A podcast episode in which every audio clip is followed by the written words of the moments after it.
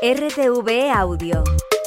Descarga la nueva app y disfruta de los programas de RNE y nuestros podcasts originales.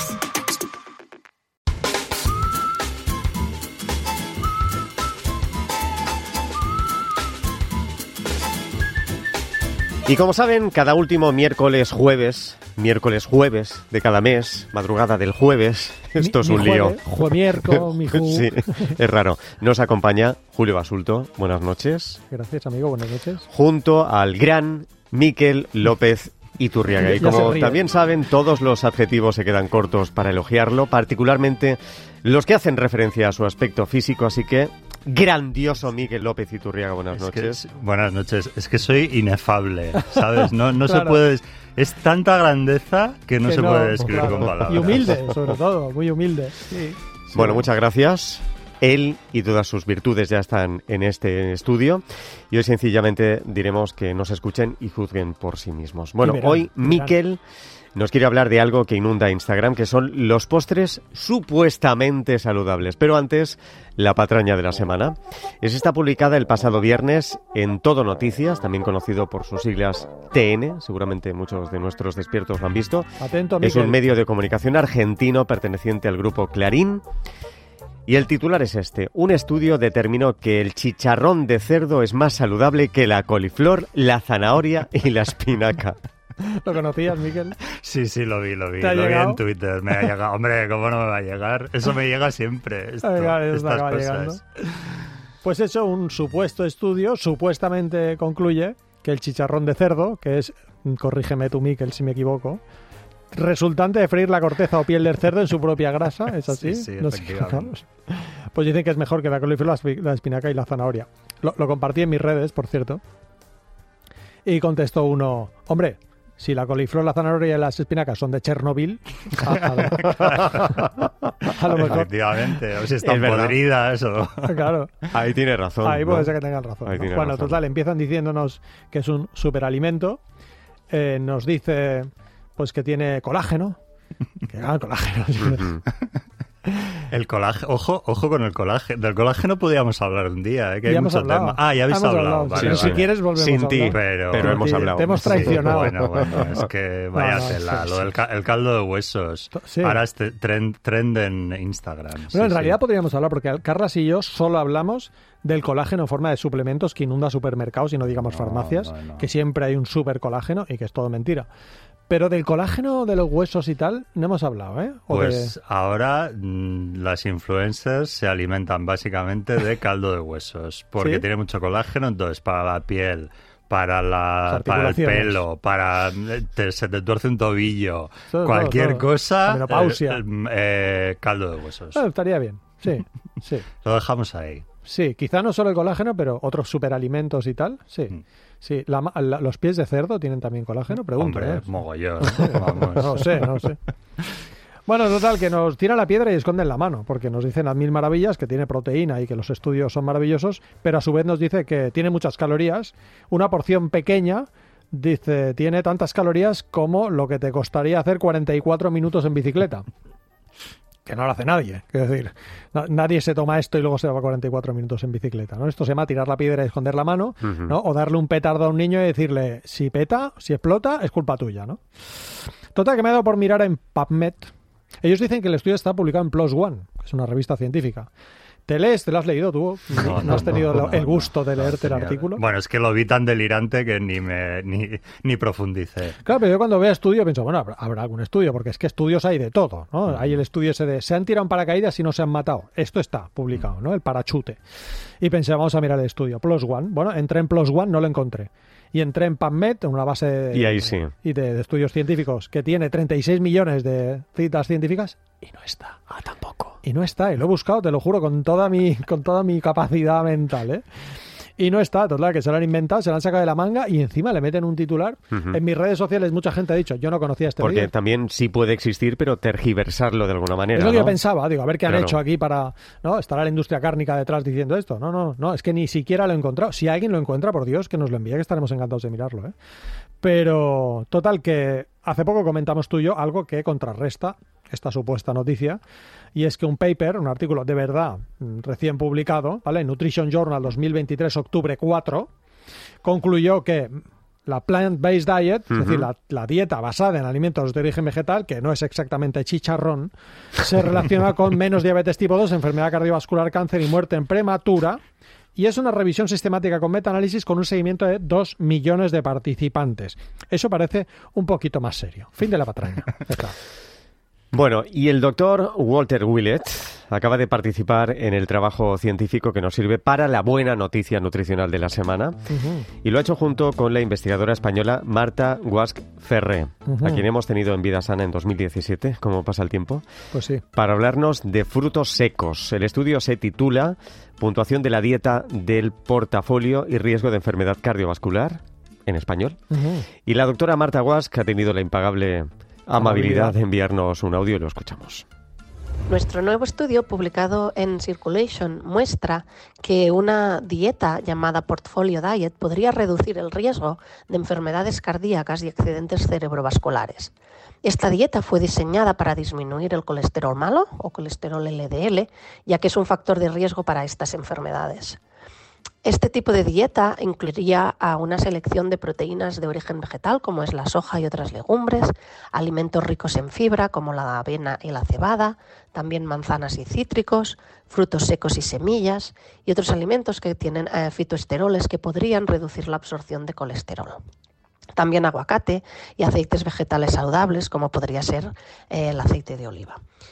Este estudio em, analizó datos de más de 200.000 ah, participantes de un estudio en Estados Unidos, ah, donde evaluamos la dieta cada cuatro años y vimos que después de 30 años de seguimiento, si se adherían más a esta dieta, tenían un 14 menos de riesgo de sufrir enfermedad coronaria y accidente cerebrovascular. Creo que eh, lo que es importante señalar aquí es que esta dieta también podría parecerse en cierta manera a la dieta mediterránea porque todas las dietas enfatizan un consumo de granos enteros, frutas, verduras y proteínas vegetales, también como frutos secos. Tampoco es necesario seguir siempre una dieta estrictamente vegana o vegetariana, aunque también son perfectamente saludables, pero cuanto más alimentos consumas de estos que hemos nombrado em, de alimentos de origen vegetal, mayor será la protección contra las enfermedades cardíacas. Millones de gracias, doctora Marta Wasfarre, Harvard University, que ha tenido la impagable amabilidad. Y uh, síganla en Twitter, por cierto. Es arroba Marta Wask. Wask es G-U-A-S-C-H y el numerito 1, ¿vale? Marta Wask 1 una gran investigadora que publica artículos muy interesantes. El resumen del estudio es, como ya he dicho, 200.000 personas seguidas durante 30 años que concluye que este, el seguimiento de este patrón de alimentación se relaciona con un 14% menos de riesgo de enfermedades cardíacos e ictus. La particularidad, ¿tú conocías la Portfolio Diet, Miquel? Sí, ¿Habías oído? Sí, sí, he oído, he oído hablar, sí. Pues, eh, como ya he dicho... Es parecida a la mediterránea, pero con más eh, incidencia en, los productos de origen vegetal, ¿no? directamente no tiene carne. O sea, ah, ah vale, o sea, prescinde de la carne. Prescinde de la carne. Y... Pero no del pescado. No, mm, efectivamente.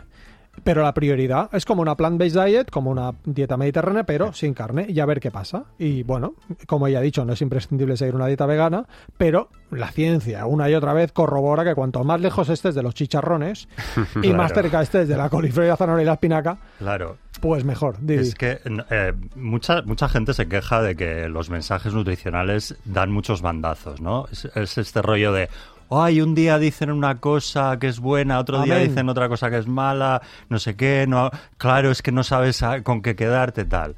O sea, este tipo de mensajes, ¿cuánto tiempo llevan de mensajes de basa tu dieta en eh, eh, los alimentos de origen eh, vegetal, frutas, verduras? ¿Cuánto tiempo llevamos oyendo que los frutos secos son súper saludables? O sea, esto llevamos ya muchos, muchos, muchos años. o sea, y aquí, aquí no hemos dado ningún bandazo, ¿no? Está claro. está claro. Hay pequeños matices, que si el omega 3, que tal, pero esa base no ha cambiado. En ninguna guía de la OMS desde hace 30 años ha cambiado este mensaje, ¿no? Lo que pasa es que, claro, a la que te encuentras cuatro, cinco, seis mensajes como este del chicharrón, que abundan muchísimo y que tú sabes también como yo que no paran de publicarse, Claro, claro, claro. al final mm, la gente está muy desorientada. Claro. Pero bueno, es- es que ese- esos son los que dan bandazos, este tipo de, este tipo de estudios que nadie sabe quién los hace, eh, eh, que están cogidos por los pelos o que están financiados por la industria del alimento en cuestión. Es- eso, eso es lo que introduce Varía. confusión. Pero los mensajes serios y fundados realmente son sólidos y, y- y llevan ahí mucho tiempo y, y puede haber matices de cambio, pero en el fondo siguen siendo los mismos. Amén. ¿Vamos al lío? Venga. Venga, pues hablemos ya de los postres healthy, entre comillas, sanos. Para empezar, Miquel, nos gustaría que nos resumieras este texto publicado en El Comidista por Oscar Brock el Sí. pasado 4 de noviembre, hace nada. La engañifa de los postres saludables con dos ingredientes. Pues sí, bueno, esto, mira, voy a usar las mismas palabras que usó Oscar en el artículo porque él lo define muy bien. Esta moda es un tsunami de vídeos de influencers que haciendo gala de un pírrico bagaje culinario se atreven a preparar postres de pastelería con solo dos ingredientes. Unas recetas que ellos mismos califican de saludables, entre comillas, con toda la pachorra que Dios o el patrocinador de turno les ha dado. Qué bueno. O sea, esto es eh, como si la pesadilla de un cocinero y la de un dietista nutricionista se fundieran en una, ¿no? O Buenísimo. sea, eh, bueno, un delirio, ¿no? Porque además, bueno, primero, lo de los dos ingredientes suele ser relativo, porque hay ingredientes como los edulcorantes o la canela o cosas que les echan que eso no cuenta. Eso no cuenta como ingrediente, No ¿no? computa. Eh, luego, suelen llevar eh, hashtags tipo eh, keto, Ah. low carb. Bueno, hashtags son etiquetas. Sí, sí. Keto, low carb, healthy. Bueno, cosas que ya te deberían hacer saltar las alarmas como si tu casa se estuviera incendiando, ¿no? bueno. Eh, bueno, luego son vídeos bastante dudosos, porque, a ver, el resultado que muestran no suele coincidir mucho con la realidad. O sea, yo he probado recetas de estas en casa a ver qué salía y, y- y lo que sale es directamente repugnante muchas veces, ¿no? Pero bueno, ¿qué más da? Eh, Ajá. el caso es que siempre acaban con el influencer de turno probando algo eh, bastante tremendo de aspecto, pero gozándolo muy fuerte, ¿no? O sea, como dice el propio Oscar, gimiendo como si el mismísimo Zeus les estuviera vertiendo ambrosía en los labios. o sea, Enorme. vamos, corriéndose todas, como diría yo, que soy un poco más ordinaria. en fin. Es, es- esto es de lo que hablamos, ¿no? Esta, esta, esta tendencia absurda. Y ya si quieres, Sí, sí. pasamos al Sí, tipo sí, de vamos al lío. postres. Sí, por favor. sí, al tipo de postres que, A ver, ¿qué me junges? que, que hay, ¿no? El Eh, portafolio de postres. para que la gente se haga un poco idea. Bueno, hay como varias categorías eh, definidas. La primera sería la galleta chiclosa. alguna que lleva alguna harina lo más rara posible, porque una, más- harina, una harina de trigo así normal, no. Y Tiene- más cara. Tiene Y que más- ser rara y cara. Y algún tipo, eh, algo dulce, ¿no? Algo que lo endulce. Tipo, lo más común suele ser el plátano o el dátil. Mm. Y luego pueden llevar también algún edulcorante por si el plátano y el dátil no te dan suficiente subidón de azúcar. Luego, mm, la pastufla tipo mousse o pudding, en la que hay alta probabilidad de que aparezca chocolate, yogur y stevia.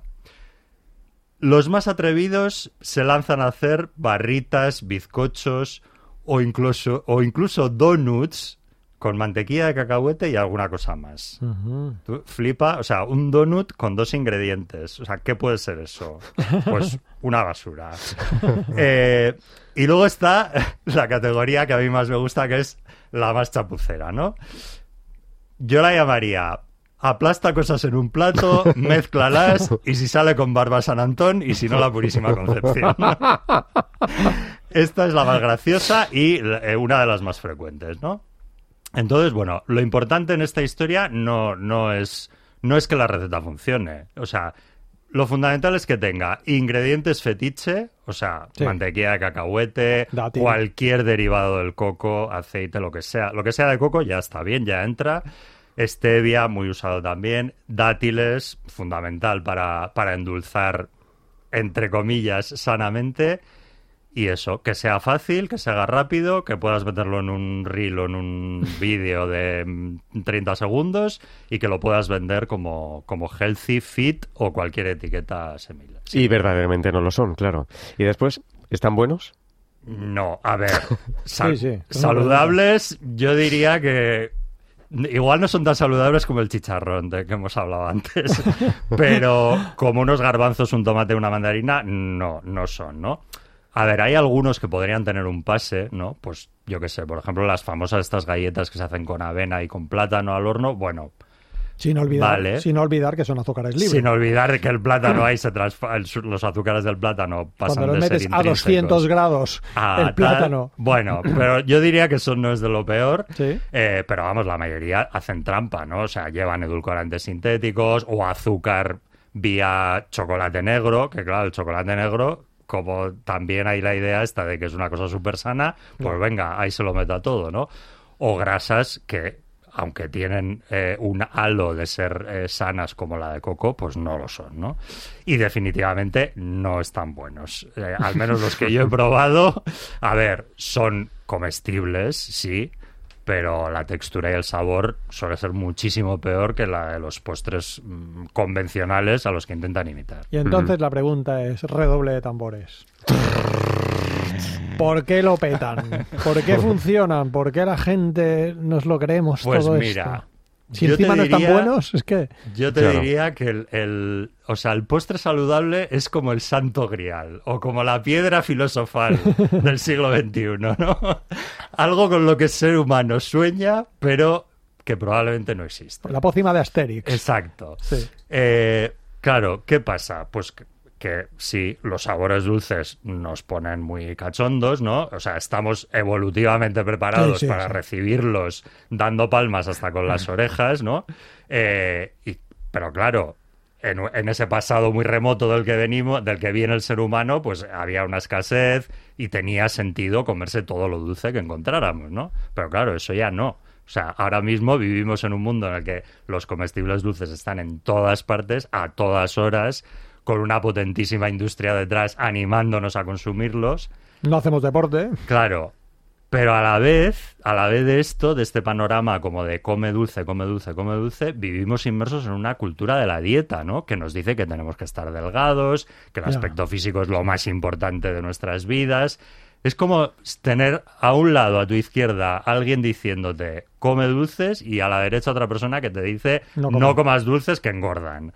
Entonces, el choque de, estos, de estas dos tendencias pues genera fenómenos como este de los postres saludables de dos ingredientes, ¿no? En los que creemos encontrar una solución para esa, para esa disonancia, ¿no?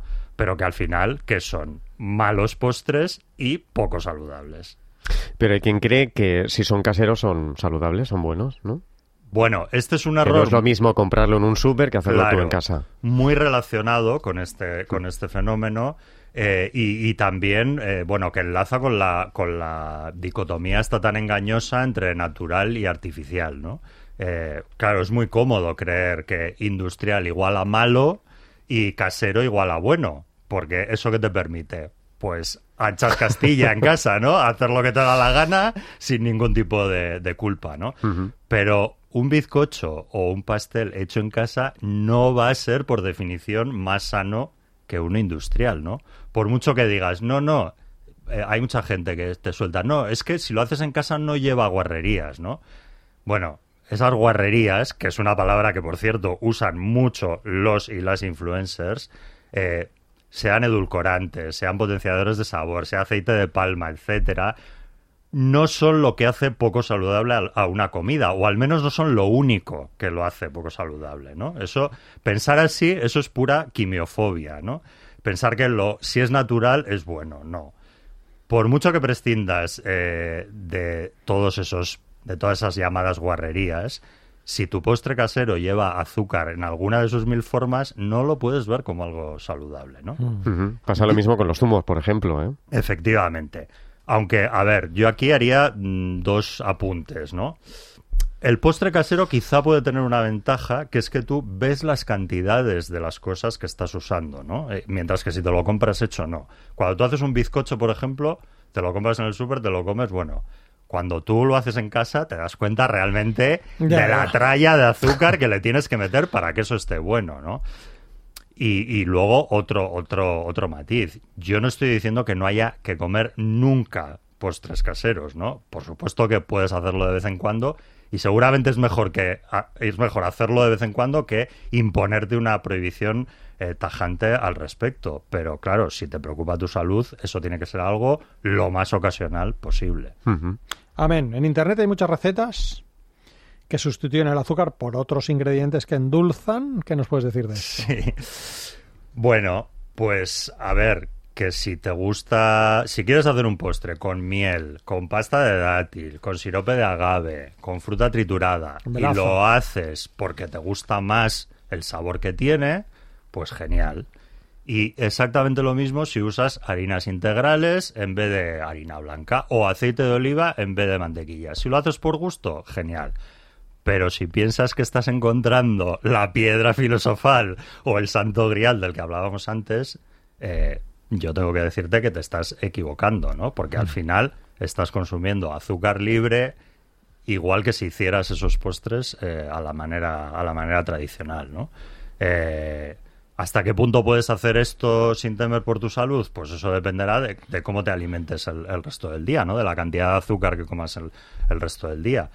Pero claro, yo creo que estas, estas versiones, que hay muchísimas también en Internet, saludables, de postres con harina integral, con no sé qué, con aceite de oliva, con todo este rollo, al final pueden ser más peligrosos que los convencionales, porque tienen ese efecto de, el efecto halo, del que ya hemos hablado muchas veces, ¿no? De creerte que, bueno, como está hecho así, pues ya puedo comer más y puedo, ¿sabes? Y, y tengo barra libre, ¿no? Para comer este tipo de cosas. Y la industria, sobre- sí. No te olvides. Sobre, sobre dátiles Sí. al horno y dátiles en postres. En general, Beatriz Robles, nutricionista y tecnóloga alimentaria, escribió un artículo en el Comidista, precisamente muy bueno, que tuvo mucho éxito porque era en pleno boom de la supuesta saludabilidad del dátil. Un tal Carlos Ríos había sacado una nocilla saludable, entre comillas, que llevaba dátil, y ella demostró, con datos, citando a la Organización Mundial de la Salud, por ejemplo, a entidades de referencia, que consideran no al dátil, sino al dátil procesado en tu casa como un azúcar libre y, por lo tanto, el efecto sobre el riesgo de caries, obesidad u otros problemas metabólicos es exactamente el mismo. Claro. Yo entiendo que tiene que ser frustrante, ¿no? El, el que te gusten los dulces y, y, joder, no encontrar nunca ninguna, ¿sabes? Ninguna alternativa. Ninguna salida, ¿no? Claro, ¿por qué? Por- me preguntabas antes, ¿por qué estas cosas triunfan? Pues, pues precisamente por eso, ¿no? Porque, porque dices, joder, yo es que quiero comerme un bizcocho y quiero comérmelo pensando que estoy comiendo algo que está guay, ¿no? Pero claro, por mucho que le metas estas cosas, es que al final siempre vas a lo mismo, ¿no? Sí, sí. Eh, no sé, yo creo que es darte como cabezazos contra una pared el, el- el meterte en estas cosas. Iba a preguntar que en todo esto, ¿qué papel tiene la industria alimentaria? Bueno, pues, pues yo creo que también, la- por otro lado, la industria alimentaria, pues eh, potencia todas estas, todos estos líos y todas estas confusiones, ¿no? Eh, a ver, la industria de los ultraprocesados lleva muchos años jugando a la confusión con el, con el azúcar, ¿no? Con reclamos tipo cero azúcares, sin azúcares añadidos. Claro, sí, son productos que no llevan azúcar añadido, pero sí zumo de fruta, concentrado de fruta, frutas secas trituradas, fructosa, miel, sirope de agave, todas estas cosas que, como ya hemos dicho, eh, son azúcar libres, ¿no? Y tienen azúcar libre y tienen el mismo efecto que el, que el añadido. Yo aquí recordaría lo que dice la E- EFSA, ¿no? La, la máxima autoridad europea en, en cuestiones de seguridad alimentaria y de, nutrición. El consumo de azúcares libres debe ser lo más bajo posible como parte de una dieta adecuada, ¿no? Y la OMS recomienda no superar los 25 gramos de azúcar libre al día en adultos y los 15 en niños. Y, si to- no me y equivoco. tomamos 100. Y, to- y toma, claro, efectivamente. Tomamos ciento y pico. O sea, no es que estamos lejos. No, no. No, no, está muy... Última cuestión, Julio, muy breve. ¿Qué nos aconsejas? Miquel. ¿Qué podemos hacer? Y a- como, como diría Belén Esteban, ¿y ahora qué hago? Súper, me mato. Exacto. Pues bueno, no, no vamos a, a recomendar a la gente que se mate, eh, pero a ver, yo daría varias recomendaciones. La primera, evitar cualquier postre de influencer si viene con la etiqueta de saludable. Sí, estoy. Lo más probable es que no esté bueno y no sea saludable. Si encima eh, ese postre de influencer está patrocinado por algún producto dietético supuestamente saludable que aparece en la receta, bueno, ya, o sea, huir como de la peste. Eh, a ver, una cosa muy sencilla. Postre, pues comer fruta de postre. Que está ¿qué dulce. tal? ¿No? Que es, que es una cosa dulce. A ver, yo sé que hay gente, como mi marido, por ejemplo, que se me, se me echaría encima con, con esto, porque para él la fruta, el helado y el queso no son postre. Eh, Cada vez que yo digo fruta de postre, la fruta no es un postre. Bueno, Pues sí lo se, es. se puede comer fruta de postre. Eh, a ver, también puedes intentar vestir con alguna fantasía la fruta, ¿no? Eh, pues con más ingredientes para que la cosa quede un poquito más lucida. Pues yo qué sé, unas naranjas con unos frutos picados y unas especias. O una pera con yogur y con unas pepitas de cacao. No sé. Pensar en otros ingredientes que también sean saludables y, y mezclarlos. Eh, otra opción es no tomar postre, que es- una idea revolucionaria. Suena herejía. Eh, suena, suena una cosa Claro. rarísima, pero a ver, el postre para acabar la comida es un invento relativamente reciente Sí, en la historia de la humanidad, ¿no? Eh, eh, esto empieza en los siglos XVII y XVIII. La humanidad ha vivido muchos años sin postre. Eh, y bueno, ya por último, si sientes la imperiosa necesidad de, de hacerlo, mira, tírate a un postre de toda la vida de vez en cuando, sin trampas ni sustituciones, y déjate de historias. Pregunta sana. Muy rápido. La semana pasada preguntábamos, según el documento Kombucha y lactancia materna, ¿son compatibles? Publicada en la página web elactancia.org. Y, bueno, preguntábamos si es seguro tomar kombucha durante la lactancia. No lo es, riesgo alto es su respuesta. Nada más. Federico Monteburri, de Urense, gana el libro Come mierda, no comas mejor, deja de comer peor, escrito por Julio Basulto y publicado por la editorial Vergara. ¿Qué preguntas hoy? ¿Qué vitamina en forma de suplemento ayuda a controlar las náuseas durante el embarazo? ¿Qué vitamina en forma de suplemento ayuda a controlar las náuseas durante el embarazo? Si quieren contestar, gente despierta arroba rtv.es, gente despierta arroba rtv.es y en juego No Más Dieta de Julio Basulto y María José Mateo, publicado por De Bolsillo.